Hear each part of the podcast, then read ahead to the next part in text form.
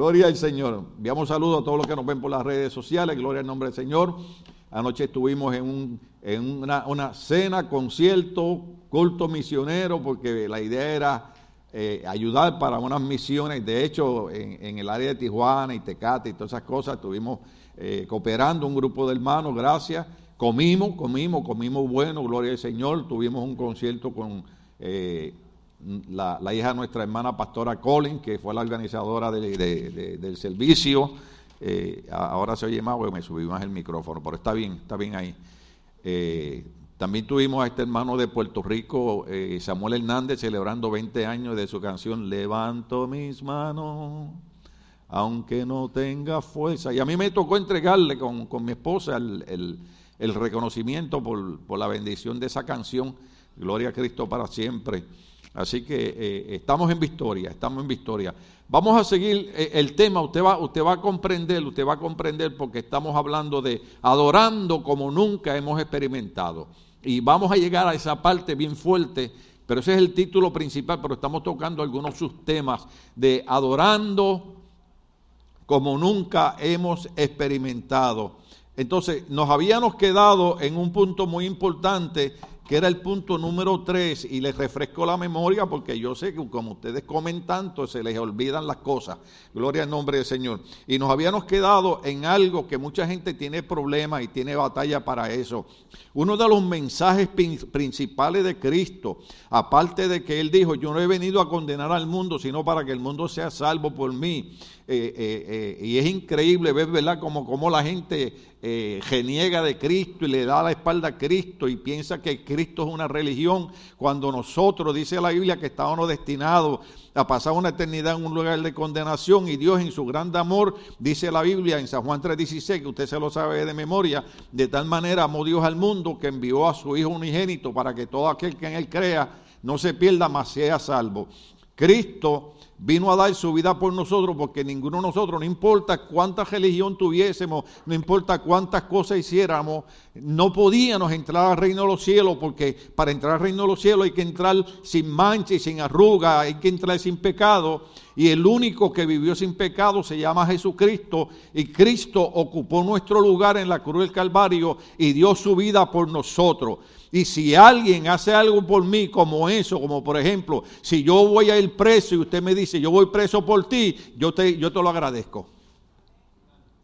Si yo debo 10 mil dólares en un lugar y viene alguien y me dice, mire, pastor, se preocupe, yo lo voy a pagar por usted, yo se lo agradezco. Entonces, que yo vaya para un lugar de condenación y Cristo me diga, yo voy a ir a ese lugar de condenación por ti, yo creo que yo se lo agradecería sirviéndole a Él, alabándole a Él y viniendo a la iglesia y diciendo, gracias por lo que hiciste por mí en la cruz del Calvario. Un poquito. Ahora, esto, esto, esto es importante porque yo quiero que ustedes entiendan que la Biblia dice que cuando Cristo murió, Él descendió al infierno, estuvo tres días en el infierno. ¿Usted sabe lo que estaba haciendo Cristo en el infierno? Pagando por nuestra condenación. Pero no se quedó en el infierno. Dice la Biblia que le quitó las llaves de la vida y de la muerte al diablo y volvió y ascendió y resucitó y estuvo 40 días eh, eh, mostrándose a la gente para que vieran que verdaderamente no solamente había muerto, sino que había resucitado y podíamos creer en él. La prueba más grande del cristianismo es la resurrección de nuestro Señor Jesucristo. Pero no solamente eso, él prometió que vendrían días terribles, que vendrían situaciones sobre este mundo, que de hecho yo le dije a usted en el mensaje anterior que el libro de Apocalipsis dice que Dios va a crear cielos nuevos y tierras nuevas. ¿Qué significa eso? Que este va a desaparecer. Pero antes de este mundo desaparecer bajo los juicios de Dios, la Biblia promete que el Señor va a hacer algo. Esta es la parte importante. Que, que, que oiga esto. Eh, eh, en México y en Puerto Rico, nosotros somos hermanos, queramos o no queramos. En México y en Puerto Rico los marcianos aparecen como comerse un pedazo de pan. Sí, porque eh, eh, a cada rato aterrizan los marcianos allá en, en, en, Guadalajara, aterrizan en Cancún, en Puerto Rico aterrizan en Calle. Entonces, la gente, usted le habla de extraterrestres y creen en los extraterrestres. Es posible que existan, yo no estoy diciendo que no, es posible, pero si yo puedo creer en los extraterrestres, porque ahora, ahora salió la noticia que dijeron que el ejército norteamericano aceptó que sí era verdad que muchos pilotos del ejército habían visto naves que supuestamente no son, no son terrestres. Y es posible que, que, exista eso. Pero si podemos creer en esas cosas, es más, hay personas que creen hasta en la brujería. Si creen en las piedras. Hay, gente que cree que se pone una piedra aquí y otra acá y mañana se van a sacar la lotería. Pues mire, yo me he puesto 40 piedras y no me he sacado nada. Pedazo de piedra caliente lo que le voy a poner en las manos a ver si, si, si brinca. Entonces, creemos Creemos en un montón de cosas, creemos en las mentiras que nos enseñan en la televisión, porque la televisión enseña mentiras. Mire, hay un canal que no debo decir que es Hallmark, ¿verdad? Porque para qué darle propaganda. Y en esta época de Navidad dan películas bien lindas. A mí me gusta, a mí me gusta, ¿verdad? Dan muchas películas de Navidad y ya nosotros empezamos la Navidad. Gloria al nombre del Señor. ¿Cuántos creen que está tan bonita la iglesia? Ahora empezamos la Navidad y hay gente que no cree en la Navidad, pero la Navidad no es, no es, no, es los adornos, la Navidad significa natividad, nacimiento, que un día Cristo nació para venir a darnos salvación. Por eso es que lo celebramos, gloria al nombre del Señor. Entonces, yo digo, pero ahí nunca sale un hombre feo. Todos los hombres que salen en la película, todos son como yo. No sale una mujer fea. Todas son como mi esposa, bonita. Mire, dígale a su esposa, y como tú también. Ay, María, que muchos esposos tacaños hay aquí, ni siquiera se lo dijeron. Y después quieren que le hagan desayuno y comida. Chicos, dale, dale, dale aunque sea las gracias a tu esposa algún día. Esto no es consejería matrimonial, pero se lo voy a decir. ¿Ah? Vieja, tráemela. Mira, un día dile, oye mi amor, qué linda te ves hoy. Aunque esté con la chancleta, con los dedos para afuera, así.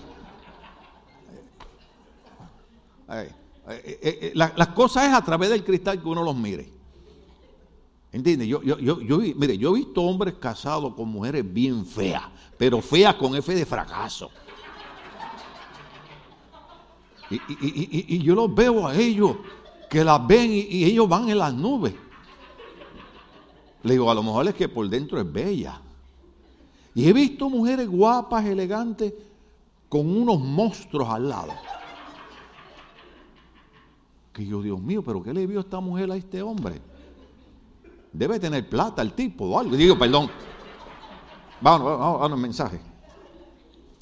Pero eh, la televisión nos enseña todo un mundo fantástico, ¿verdad? Y vemos las películas. Y, vemos ahora todo, eh, las películas de, ¿cómo, ¿cómo, se dice en inglés? Marvel. ¿Sí? Y, los superhéroes y eso. Yo soy Captain America. Ay, que, que, estoy orando y una hermana aquí que me dijo, pastor, ore que quiero un novio. Yo le dije, Captain América es para ti. Y ella dijo, Dios se lo reveló. Y le dije, ay, no quiere nada, nena. bueno, pero está bien, hay que tirarse para arriba. Cuando usted le pida a Dios, pídale bueno, pídale eh, eh, eh, de lo mejor. Hay gente que le pide a Dios, Señor, si, si tú quieres.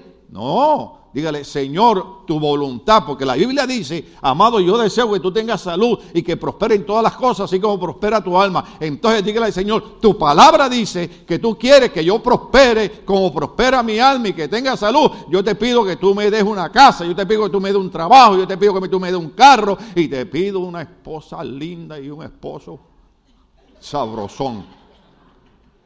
¿Ah? Hay esposos que son más secos, hermano, que mi mamá decía, son huevos sin sal. ¿Te ha comido huevos sin sal? Yo antes no podía comer sin sal, hermano, hasta que me la cortaron. No por la alta presión ni nada, sino porque no es saludable. Oiga, hermano, los primeros días que mucho yo sufrí. Los tostones. ¿Cuántos saben lo que son tostones? Los tostones puertorriqueños, En Panamá le llaman patacadones. Oiga, yo me los servían y los bañaba con sal. Oiga, porque a la verdad que antes comer sin sal es como el azúcar. Yo, yo, ya yo no como azúcar, hermano. Lo que uso es algo que se llama monk fruit, fruta de monje, que es igual que el azúcar, ¿no? Pero yo no tomo café sin azúcar. En Puerto Rico le llamamos café puya. ¿Sabe lo que es café puya? Café sin azúcar. Y cuando usted se mete el café sin azúcar, usted ve el diablo, hermano. Entonces, hermanos, por favor, una que otra vez échele una flor a su esposa. Gracias. Porque no, no, no, se, no, se oye, yo creo que es que el micrófono está apagado o algo, porque nadie responde a eso. A decir como dice Meléndez, gracias por su entusiasmo. ¿Ah? Y las esposas, mire, cuando ve a su esposo, échele también una flor, bendito sea Dios. ¿Ah? Nada más se pasan quejándose del marido. Después cuando se lo llevan, yo quiero que te marido. Pero, ven acá, ¿cuándo fue la última que tú le dijiste a tu marido, mira, papito, ven acá? Ahora lo digo. Mira, es que eh, a la verdad que, que, que cuando yo me casé contigo, tú eras un modelo. De hecho han pasado ya muchos años, ya no eres aquel modelo. Pero cada vez que te miro, te miro en fe.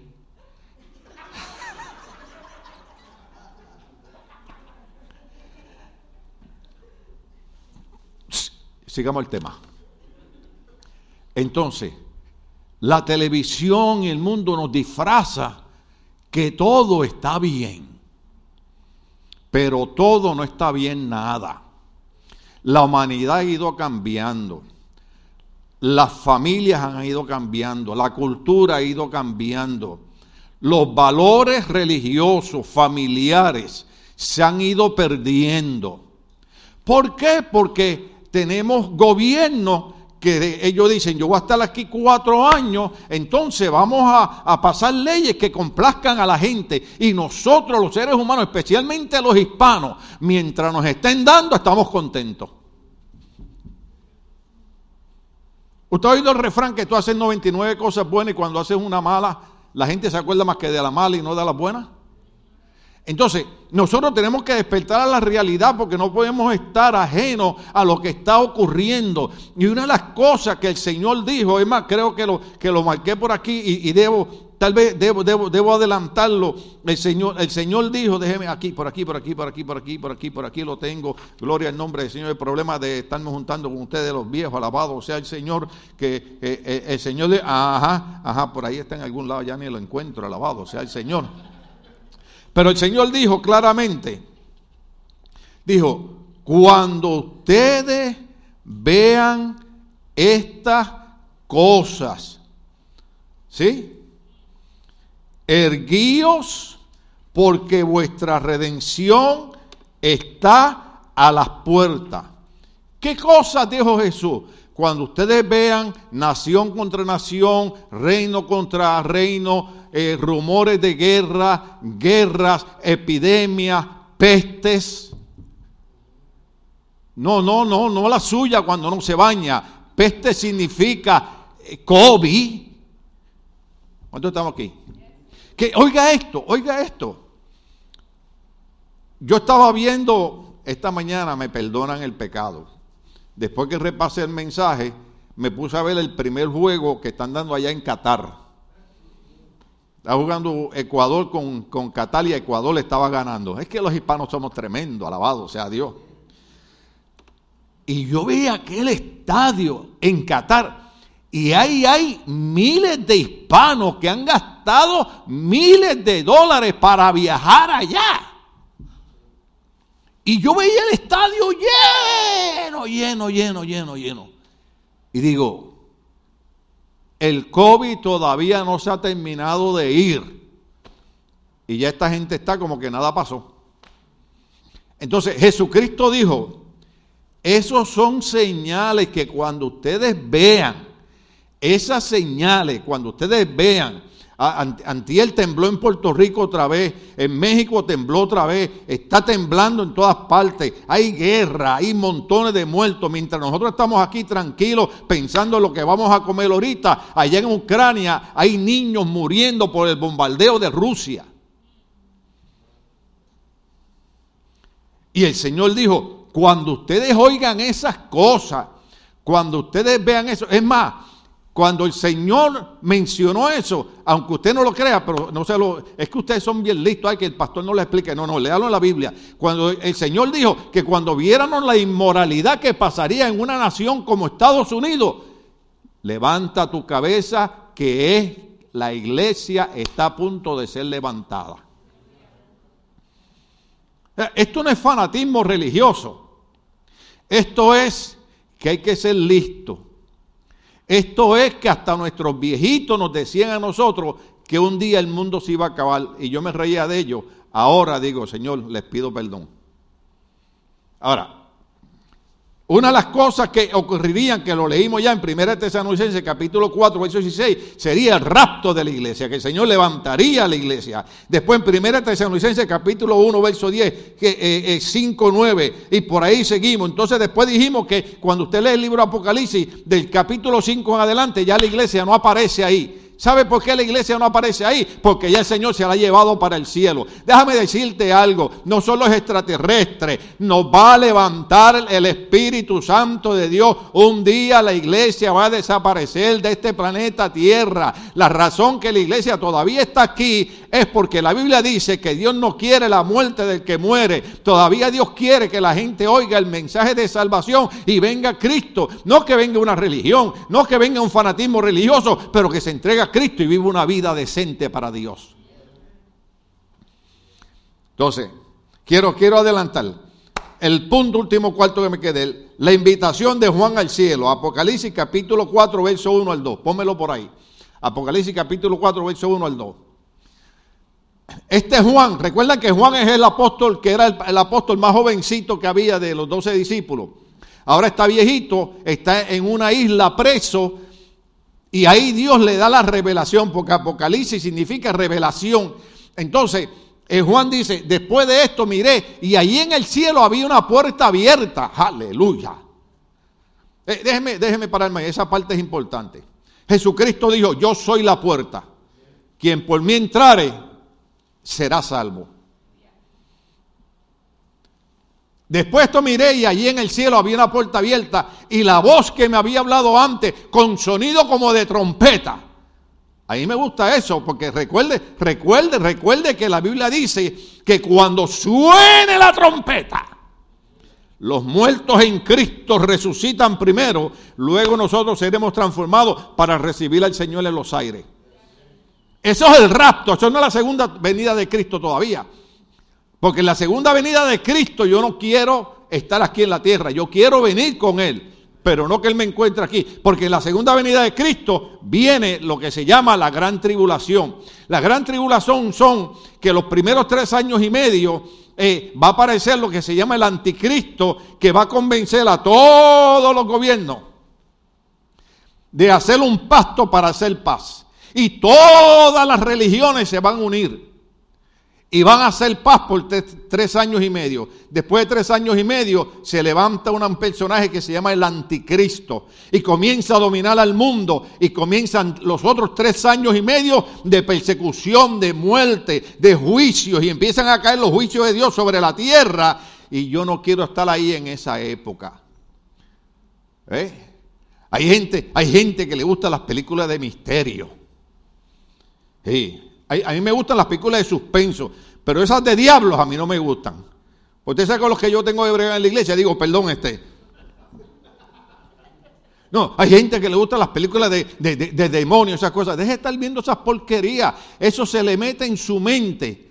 Y después usted va por un lugar oscuro y va un papelito volando. Ahí va el diablo, ahí va el diablo.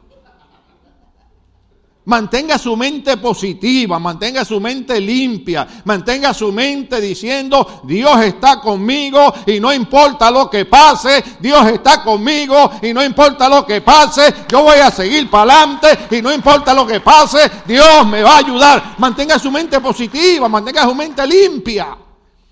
Por eso es que usted ve que la mayoría de las películas, obsérvela, no debiera decirlo esto, pero obsérvela, a donde van a trabajar es a nuestra mente. El otro día yo dije, ay Señor, ya leí, voy a poner alguna película a distraerme. Y veo una y siempre pongo la información. Y entonces dice, el psiquiatra que se mete en la mente de los pacientes para ver. Y yo le dije, eso no es conmigo. El único que va a entrar a mi mente se llama el Espíritu Santo de Dios. Cuando yo me lastimé la espalda, en el trabajo me mandaron donde un psicólogo, una terapia. Me encerraron en un cuarto, hermano. Me acostaron en una silla. Ay, bendito. Y a mí acostarme en una silla y mandarme a dormir. Y me dice, tienes que imaginarte que vas por un camino bien lindo y que hay un río y que hay un árbol. Y yo en mi mente, todo lo puedo en Cristo que me fortalece. Por la llaga de Cristo yo soy sanado. El que habita el abrigo del Altísimo morará bajo la sombra del Impotente. Si Dios conmigo encuentra. ¿Usted, ¿Usted cree que yo voy a dejar que alguien... Usted puede creer lo que usted crea, pero a mí una vez me dijeron, mira, para eso del dolor de la espalda, lo que hay que hacer es hipnotizarte. Le hipnotiza al diablo. A mí no. La Biblia dice, Jehová guardará en completa paz aquel cuyo pensamiento en él persevera. Nuestra mente tiene que estar llena de Dios.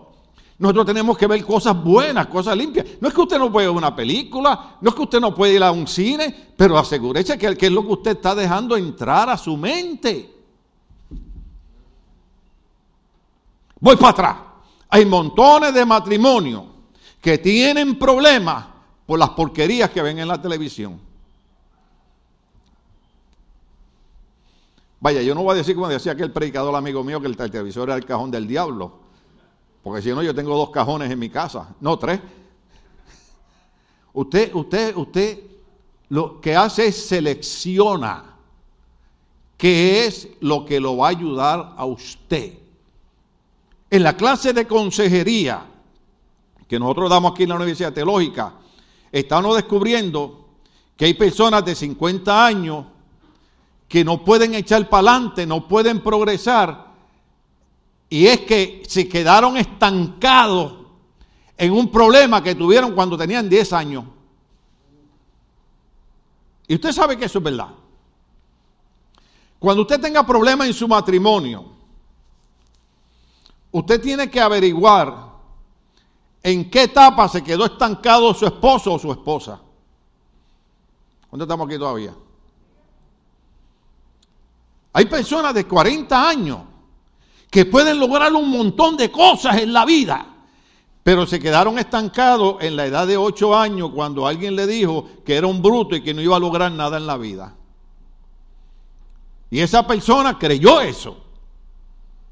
Entonces llegan a los 40 años y se le abren oportunidades y no echan para adelante. ¿Por qué? Porque se quedaron estancados en aquel problemita de ocho años. Entonces, Dios nos dice a nosotros que la Biblia dice, oiga bien, ¿cuántos están aquí todavía? La Biblia dice, con Dios todas las cosas son posibles. ¿Usted sabe lo que significa eso? Mire, mire, yo quiero seguir en el rapto y quiero seguir en la, gran tribulación, porque yo no quiero que ninguno de ustedes se quede en esos días de esos juicios que vienen. Ya las iglesias no predican eso, por eso es que hay tanto relajo y tanto vacilón en las iglesias. Mi responsabilidad, hoy esta mañana yo pensaba y decía, pobrecitos los profetas del Antiguo Testamento, que Dios los mandaba a predicar un mensaje de salvación y la gente lo que hacía era apedrearlos. Déjeme decirle algo. Hubo un hombre, hubo un hombre que a los 40 años otro hombre, estoy hablando de Josué y Caleb. Josué dijo, Dios nos ha prometido repartirnos esta tierra que vamos a conquistar. Pero pasaron 40 años más. Y después lo que se repartía la tierra, la tierra, pasaron cinco añitos más. Llega la reunión y se empieza a repartir la tierra. Gio, mira, que el Long es para ti. Southgate es para ti. ¿Verdad? Downey es para mí. ¿Quién quiere ver Beverly Entonces, viene Caleb y le dice a Josué, mira Josué, cuando Dios nos hizo esa promesa, yo tenía 40 años, a los 40 años yo estaba fuerte y lleno de vida. Y tú has repartido la tierra y la única tierra que queda es una llena de montaña y los habitantes son gigantes. Pero este hombre llamado Caleb le dijo a Josué, pero yo tengo ahora 85 años, papá. 85 años. Hay algunos de 30 que ya parece que tienen 80, pero está bien. Y sale aquel hombre y dice, pero a los 85 años, yo tengo la misma fuerza que tenía cuando tenía 40. Entrégame esa tierra con esos gigantes, que yo a los 85 los agarro y los domino, los venzo y le quito la tierra y me hago rey de ella. A los 85 años. ¿Sabe por qué? Porque Caleb creía que a los 85 años el Dios que estaba con él cuando él tenía 40 todavía seguía estando con él cuando tenía 85. Y no importa lo que pasa en California, todavía Dios sigue estando con nosotros. No importa cuánto COVID, no importa cuánta epidemia, Dios sigue estando con nosotros. La doctora me dijo a mí, esto hace, esto hace ya como 10 años, me dice, yo no sé cómo tú caminas. Yo tengo cuatro discos rotos. ¿Ok? En el cuello ya yo no tengo los discos, mis vértebras resbala hueso sobre hueso. En mi espalda aquí, los discos están deshechos y están zafados y, me, y me pinchan el cordón este que tiene todos los músculos aquí. Yo estoy supuesto a estar tirado en una cama paralítico. En el 2006 luché con un cáncer. En el 2016 también. Pero ¿sabe qué? El Dios que me salvó en el 1973 la Biblia dice que Jesucristo todavía es el mismo ayer, es el mismo hoy y es el mismo por todos los siglos. El que sanó hace dos mil años, sana hoy, sanará mañana y Él te dará la fuerza para que tú sigas para adelante.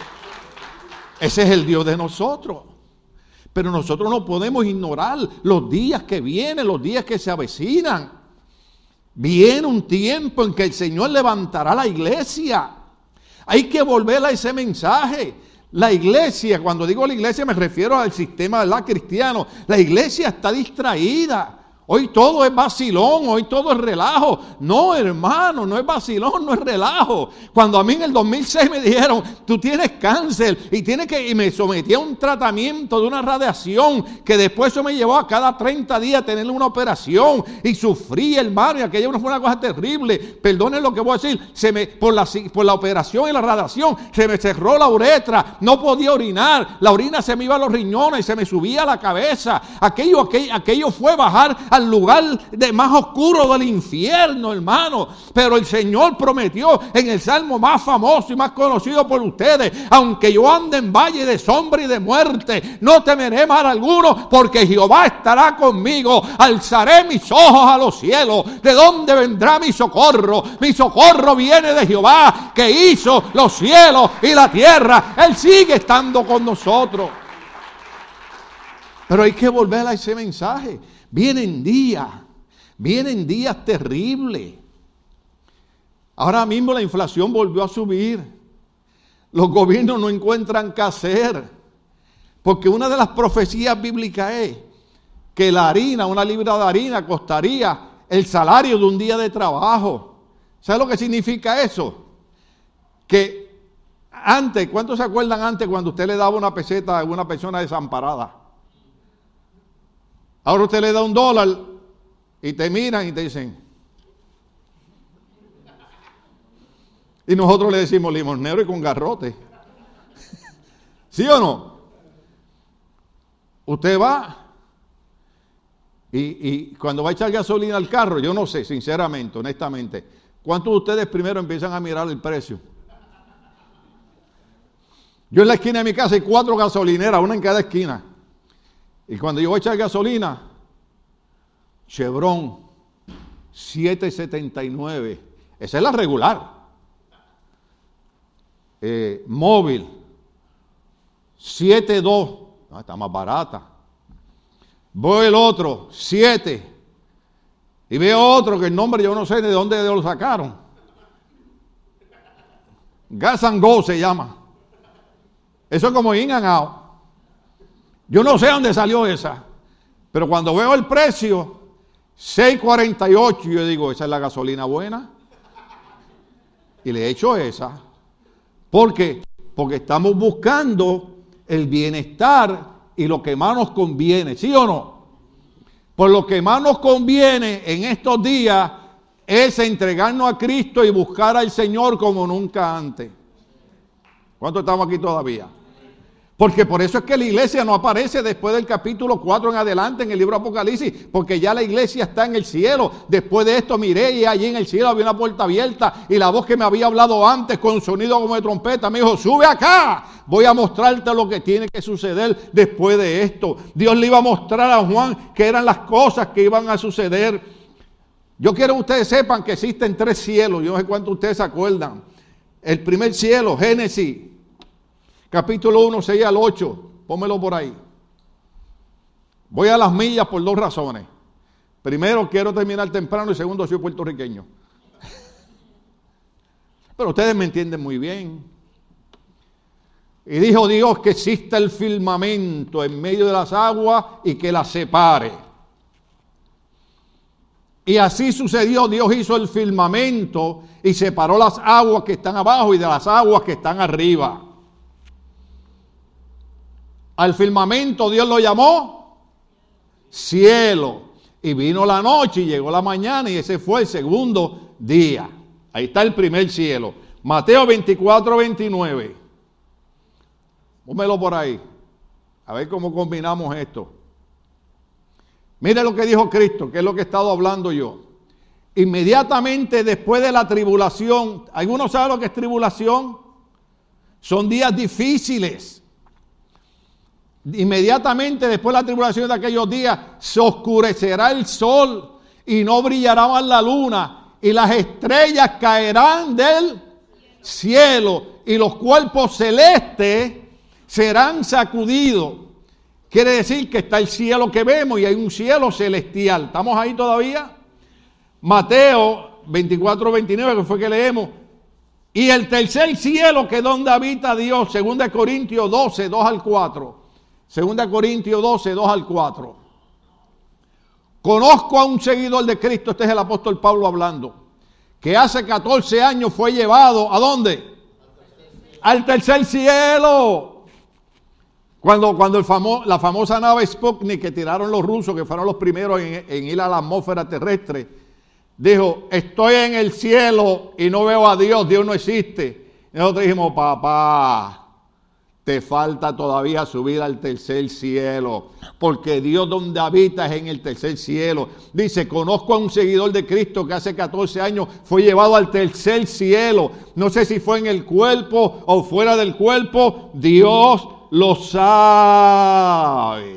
¿Están ahí todavía? Ponme el verso 4. Síguelo, síguelo, el verso 4.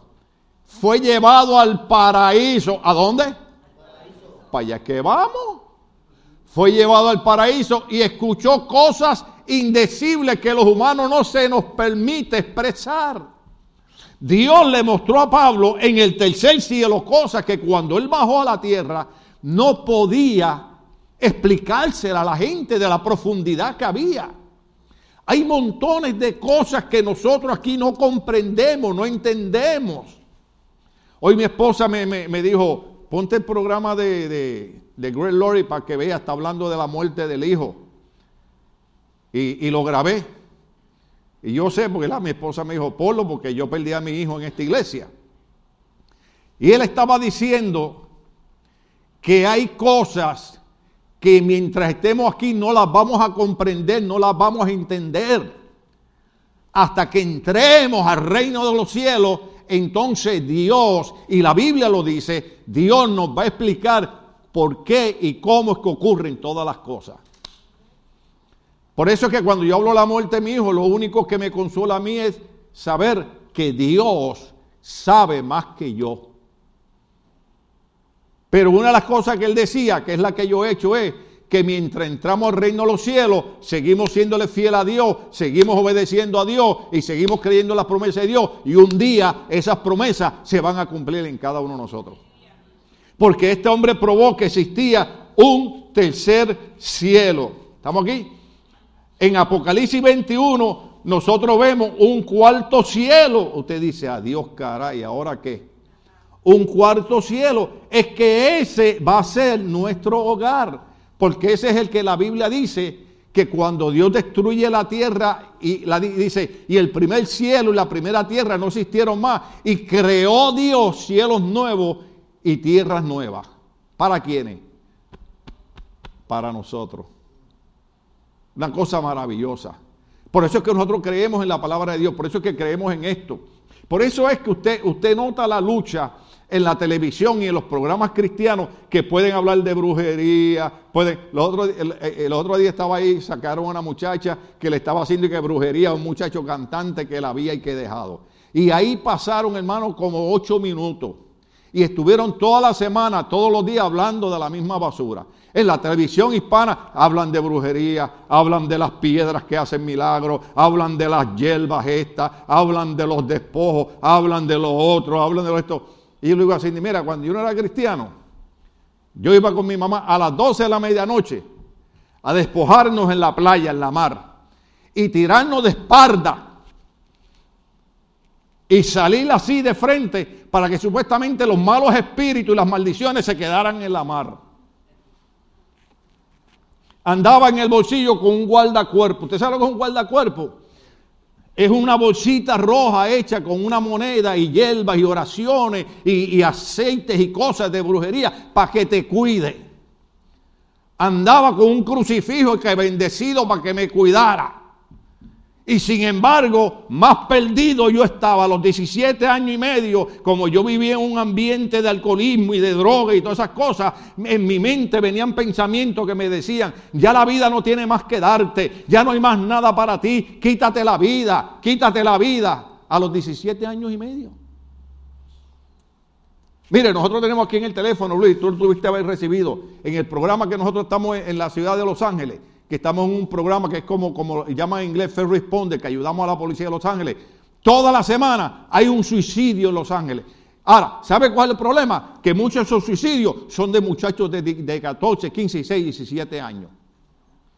Y yo lo entiendo.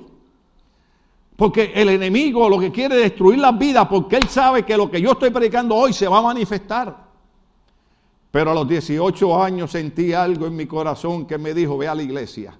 Ve a la iglesia porque todavía la vida no te ha dado todo lo que Dios tiene para ti. Y han pasado 49 años y aquí estoy lleno de vida, aquí estoy lleno de salud, aquí estoy predicándole que hay un Cristo que es real, que no hay que suicidarse, que no hay que quitarse la vida, que lo que hay que hacer es recibir a Cristo para seguir viviendo vida y vida y vida y vida en abundancia. El diablo es experto en engañar a nosotros, a los jóvenes especialmente. Yo lo mío era los nightclubs, entraba a las 10 de la noche. A las 10 de la noche llegaba yo a los nightclubs. Usted sabe cómo decimos en Puerto Rico, a desgastar los zetas. ¿Ah? Algunos de ustedes lo hicieron, no se me hagan los locos. Oh, aquí están. No, ustedes lo hicieron. ¿Ah?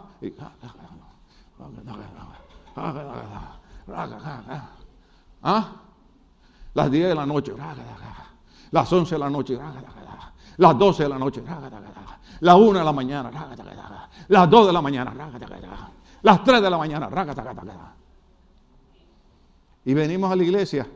Ay, cuando el pastor va a terminar de predicar. ¿Ah? Porque usted no tiene idea, usted no tiene idea que un día nos metimos en un baile y todo el mundo se metió cocaína al cuerpo y todo el mundo estaba arrebatado y yo andaba con Sony, andaba con, con Maguila, esos eran los apodos de ellos. Como ustedes, gracias a Dios, ninguno de ustedes tiene apodo, ¿verdad? Pero yo tenía a José el Cabezón, tenía a Jobo, tenía a Gallinita, esos eran mis amigos. Y yo no tenía carro en ese tiempo y estoy, estoy lejos de, mi barrio porque era un nightclub metido en un lugar oscuro. Y de momento yo veo que Sony me llama y me dice, dime, y yo voy corriendo para agarrar. En Puerto Rico le decimos pon a un ray, no a, un aventón, le decimos pon. Pero cuando me voy a montar, que agarro la puerta para abrirla, yo pensé que eran las drogas, pero no era. Yo oí una voz que me dijo, no te montes. Y no sé por qué razón solté la puerta. Y recuerdo que me quedé con Tito, el que fue esposo de mi sobrina, que murió, con Juan, el grandote, que después terminó en la iglesia también, y yo, y nos tuvimos que ir caminando a pies por un lugar oscuro, hermano. Y de momento de esos milagros de Dios, porque eran como las 2 de la mañana, venía una guagua de lados paicos. Usted no sabe lo que son eso, pero los boricuas saben lo que es. Y venía con la musiquita a las 2 de la mañana. Clink, clink, clink, clink, clink, clink, clink, clink. Usted sabe como nuestros hermanos que van por ahí vendiendo elote, pi, pi, pi, tocando la corneta. Y lo vimos, ¡eh, eh, eh! Está bien, montense ahí. Cuando llegamos a la entrada de la ciudad, vemos la policía, las ambulancias. Cuando nos bajamos, en el carro que yo me iba a montar, que oí la voz que me dijo, no te montes, estaba estrellado con un poste, un jeep encima y otro carro encima y Maguila y Sony y todos los que iban en el carro perdieron la vida esa noche. ¿Sabe lo que es eso? Que el diablo en mi juventud me quiso engañar para quitarme la vida, como le hace a montones de jóvenes que los engaña.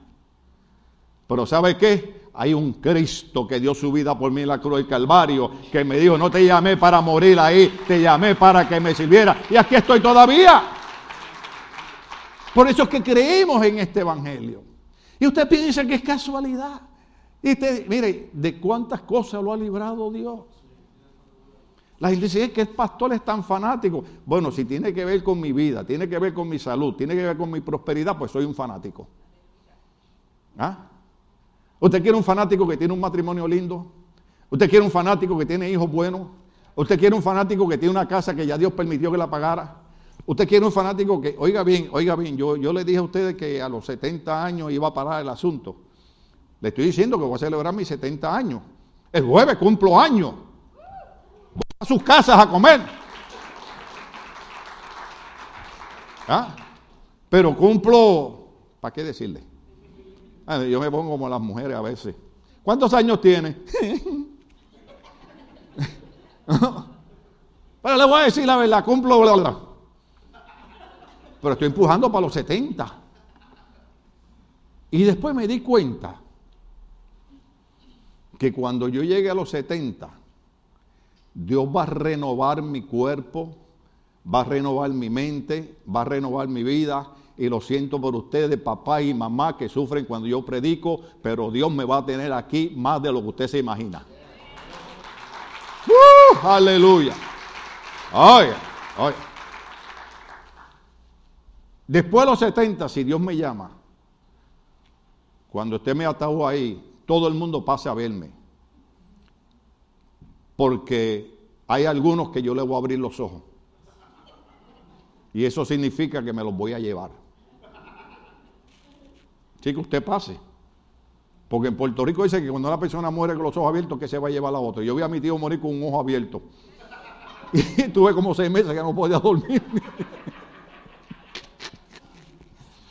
Nada, esos son cuentos de, de, las viejitas.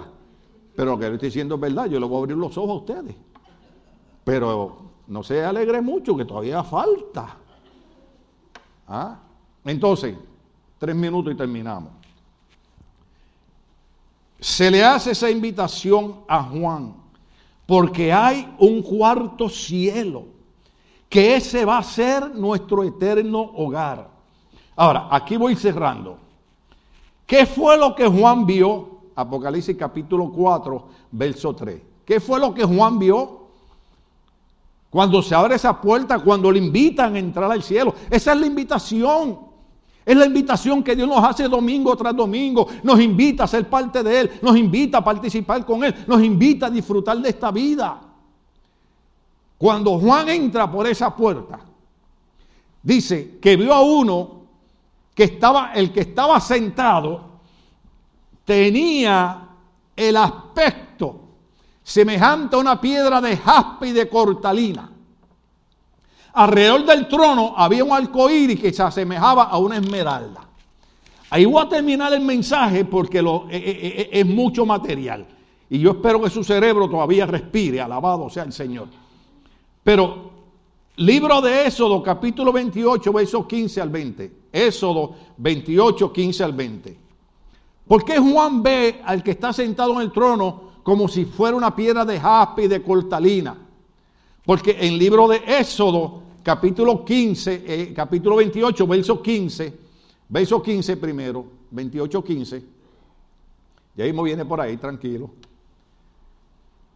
A los sacerdotes en el Antiguo Testamento, cuando Dios puso a los sacerdotes para ministrar en el templo, primero en el tabernáculo en el desierto, le mandó a hacer un pectoral, era, era, era, como, como, como, como, un, como un chalequito que se ponían al frente. El pectoral para impartir juicio lo bordarás artísticamente con oro, púrpura, carmesí, escalata y lino fino como hiciste con el efod. Sigue por ahí. Será doble y cuadrado de 20 centímetros de largo por 20 de ancho. Dale. Engalzarás en él cuatro hileras de qué? De piedras preciosas. En la primera pondrás un rubí. Ahora, ¿de qué color es el rubí? es rojo. Muchos teólogos piensan que ese rubí simboliza la misericordia de Dios reflejada en la sangre derramada por Cristo en la cruz del Calvario. Mire qué tremendo. Pondrás un crisolito y pondrás una qué. ¿Cómo lo vio Juan? Una esmeralda. ¿Y la esmeralda qué color es? Es, es color, es color verde. Dale, dale por ahí para abajo. En la segunda una turquesa, un zafiro y un jade. En la tercera un jacinto, un agate y una matista. Y en la cuarta un topacio, un onice y un jaspe, engálzala en filigranas de oro. Eso era en el pectoral de los sacerdotes. Entonces cuando Juan lo ve, lo ve como esa, manera. Entonces, la descripción de, Dios, Juan lo describe así porque nadie ha visto al Padre. ¿Se acuerdan Éxodo 33, 20? Donde Dios dijo que el que veía a Dios moría. En Juan 6, 46 igual. Colosenses 1, 1.15 eh, dice que Cristo es la esencia de Dios. Ahora, yo quiero que vayan al Salmo 104, verso 2. Salmo 104, verso 2. Dice que Dios te cubres de luz como con un manto, extiende los cielos como un velo. Dios se cubre de qué? De luz. ¿Y qué dijo Cristo cuando vino? Yo soy la luz del mundo. El que me sigue no andará en tinieblas. ¿Estamos ahí todavía? Ve a 1 Timoteo capítulo 6, verso 16. El otro resto se lo dejo para el otro domingo. 1 Timoteo.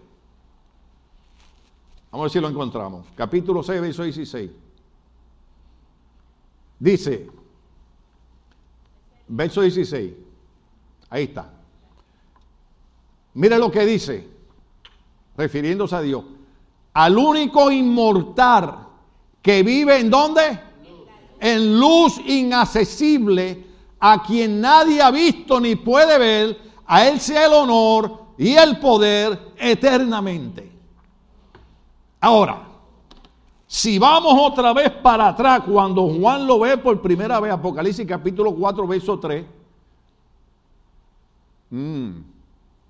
El que estaba sentado tenía un aspecto semejante a una piedra de jaspe de cornalina. Alrededor del trono había un arco iris. Y cuando usted piensa en arco iris, ¿en cuántos colores piensa?